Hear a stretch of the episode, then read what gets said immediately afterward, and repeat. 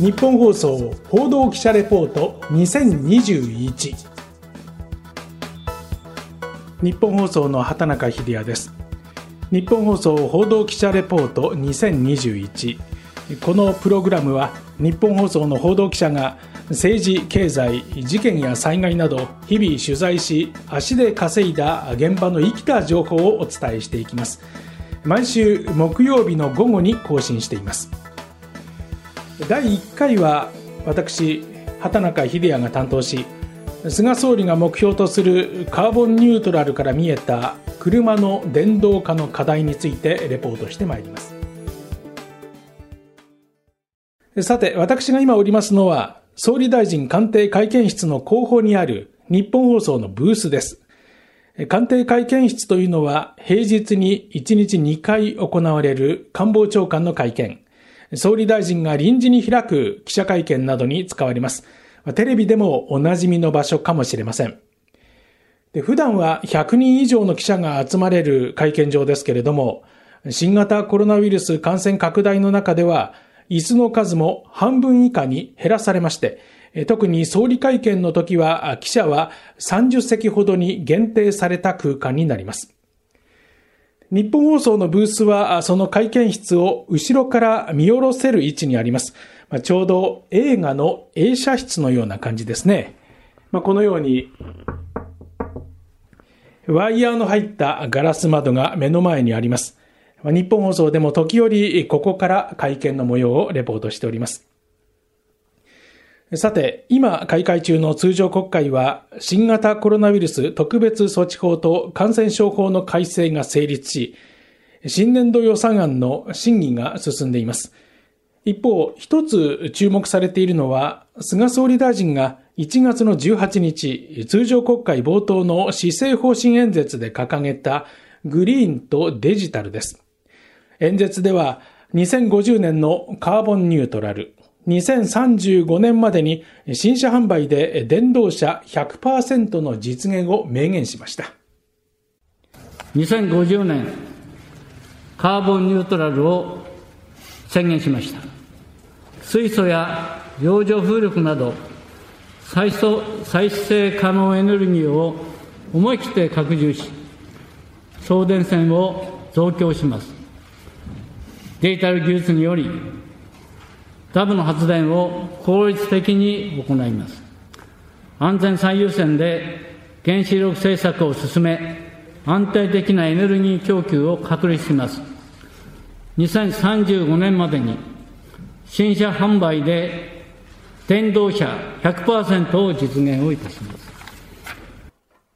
で、この車の電動化ですけれども、1月から2月にかけて自動車各社の決算の発表がありました。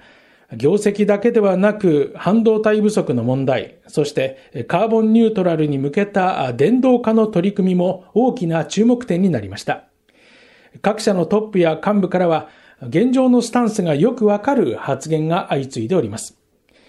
まずは日産自動車。電気自動車では国内で一歩先を行っています。内田誠社長はいわば先駆者としての自信を覗かせていました。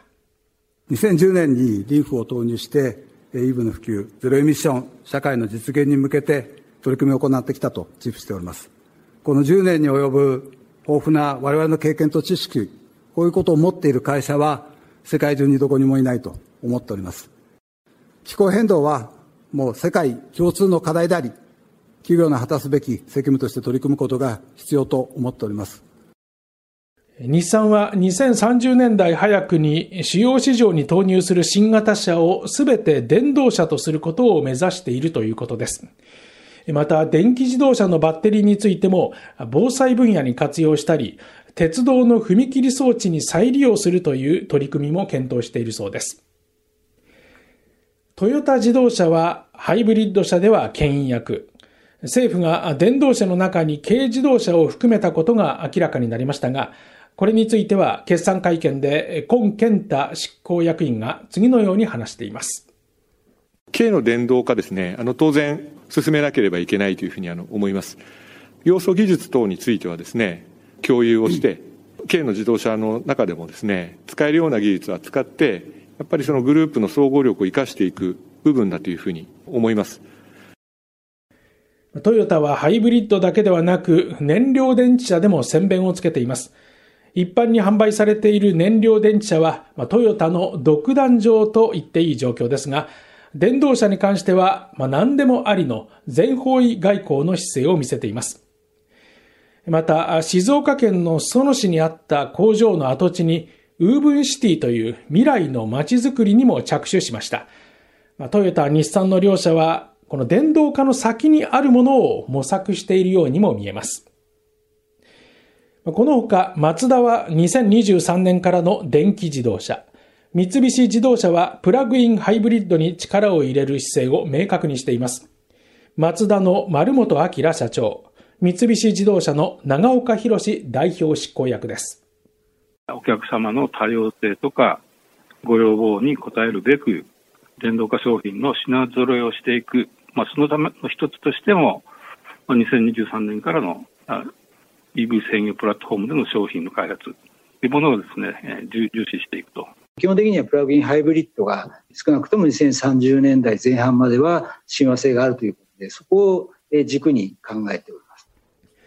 言うなれば、目標の頂上に向かって各社が様々な登山口からアプローチしている、そんな印象を受けます。ただ、電動化が果たしてカーボンニュートラルにつながるのかという話には異論もあります。車には well to wheel という言葉があります。井戸から車輪へという意味ですが、車が動いている時には二酸化炭素を出さなくても、電気あるいは電池を作る段階で二酸化炭素は出ないのか、これはエンジンの車に比べてどうなのか、これは今も議論になっています。また、電動化を進めるには、電力、エネルギー政策を抜きにしては語れません。あたかも電動車をもって世の中がすべて電気自動車にシフトするような空気になっていますが、そうなりますと必要な電気は飛躍的に増えます。自動運転が進めばまたまた電気を使います。オール電化のマンションというのがありますが、全国の家がオール電化になるがごとく自動車がオール電化になった場合、飛躍的に増える電気をどうやって賄っていくのか。去年の暮れ、トヨタ自動車の豊田昭夫社長が日本自動車工業会会長の立場として、こんな試算、試みの計算を明らかにしていました。400万台の自動車保有台数をすべて電気自動車にした場合、10%から15%の充電能力を必要とする。それは原発なら10機、火力発電ならば20機が新たに必要になるという。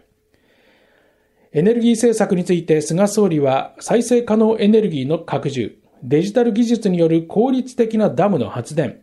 安全最優先の原子力政策を挙げています。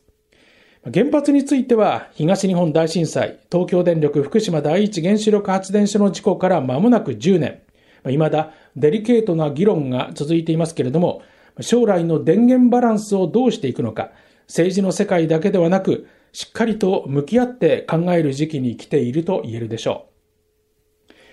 う。そしてもう一つ、自動車各社の決算発表で目立ったのは、電動化の鍵を握るのが電池だと各社が口を揃えていることです。鈴木の長尾正彦常務、三菱自動車の長岡代表執行役です。電動化の時の、まあ、やっぱり一つの大きい課題は、1にも2にも電池かな。国を挙げて官民挙げて、総力でやっていただけると宣言されておりますから、我々もそこに期待して、ここで何らかの大きな価格的、技術的な革新が起きると。バッテリーの進化の状況を、え非常に細かく注視しながらですね、いつ頃その EV 化というのをやればいいのかということを同時に検討するようなことをやっている。でこの電池の世界、とりわけリチウムイオンバッテリーですが、自動車の世界ではすでに激しい価格競争に入っていまして、特に中国勢とコスト面では厳しい戦いを強いられています。先ほど技術革新という言葉がありましたけれども、今一番注目されているのが全固体電池と呼ばれる電池です。これもリチウムイオンバッテリーの一種ですが、今は電解質に液体が使われています。これを固体に置き換えたものが全固体電池です。液体系のリチウムイオンバッテリー、自動車用には何重もの安全対策が施されてはいますが、やはり液体ですから、液漏れですとか、条件が悪いと発火する可能性もゼロとは言えないと。こうした欠点を克服するのが全固体電池。性能面でも今の液体系の3倍の高性能と言われております。でこの全固体電池では中国で NIO と書いて NIO と呼ぶメーカーが2022年に実用化するという報道で話題となりました。ニーオというメーカーは中国版のテスラとも言われていますが、ただこれ本当に実現できるのか懐疑的な見方もあります。ある電池開発の関係者の話では、現状の開発そのものは日本が進んでいます。例えば、プレス型と呼ばれるタイプは、日立造船が A4 サイズで厚さが均一のものが製造できるそうです。これなぜ造船会社がということですが、それは船を製造する際に、鉄板などの巨大な素材を均一にプレスする技術を持っているためなんですね。電池というものは性能面で凸凹がなく、できるだけ厚さを均一にする必要があるんですね。でこの技術ですと、薄いシート状の形もあり得るんだそうです。この全固体電池研究レベルでは完成の域に達していまして、今後はコストを含めた生産技術の確立が課題だということです。むしろ技術とは別の水面下の部分で心配する声も出ております。実は電池開発の肝になる研究者は電機メーカー、自動車メーカーの間で引っ張りだこになっているんですね。つまり争奪戦が激しく国内で流動しているとのこと。仮にこれが国外に流出してしまうと、そうした日本の優位性が揺らぐ可能性も出てきます。流出と言いますと、関係者が守らなければならないと指摘するのが製造装置です。電池の場合、例えば材料の配合比率、加工の際の温度ですとか、乾燥のスピードは電池の性能を左右する大きな要素で、こうしたものはまさに日本お家芸のすり合わせ技術によるノウハウの塊なんだそうです。電池とは違いますが、日の丸半導体と言われた半導体産業が凋落したのは、この製造装置というノウハウの塊を大切にしなかったことが原因の一つと言われています。つまり、製造装置のメーカーが発注元の厳しいコストダウンの要求に苦しめられた挙句、装置を全世界に売り込んでしまったため、中国や韓国の台頭を許したという見方です。全固体電池に関しては現状は各社機密が厳しいということですが、半導体と同じ鉄を踏まないようにしてほしいものです。つい最近、鈴木の中期経営計画が発表され、2025年以降も生き残ることができるよう、電動化技術を集中的に開発することが示されました。そして、電池については、鈴木俊弘社長が次のように語りました。本当にこの、これからのカーボンニュートラルの世界を迎えるにあたって、日本が本当に確固たる地位を取っていく、一体となって価格競争力、技術力のある電池、モーター、いろんなものを作り上げていく必要があるんではないかなと。まあもちろんこれは中国から買ってくればいいじゃないかというようなところはあるかもしれませんけども、それではやはり、えー、日本として産業力を失ってしまうと。車の電動化はある意味、日本という国の姿勢が問われるテーマであると思います。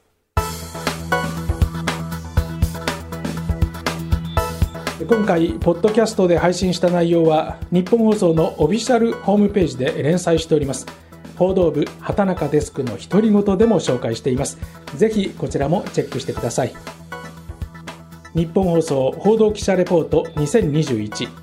次回は東日本大震災から10年被災地の現状などをお伝えしますここまでのお相手は日本放送の畑中秀也でしたお聞きいただきましてありがとうございました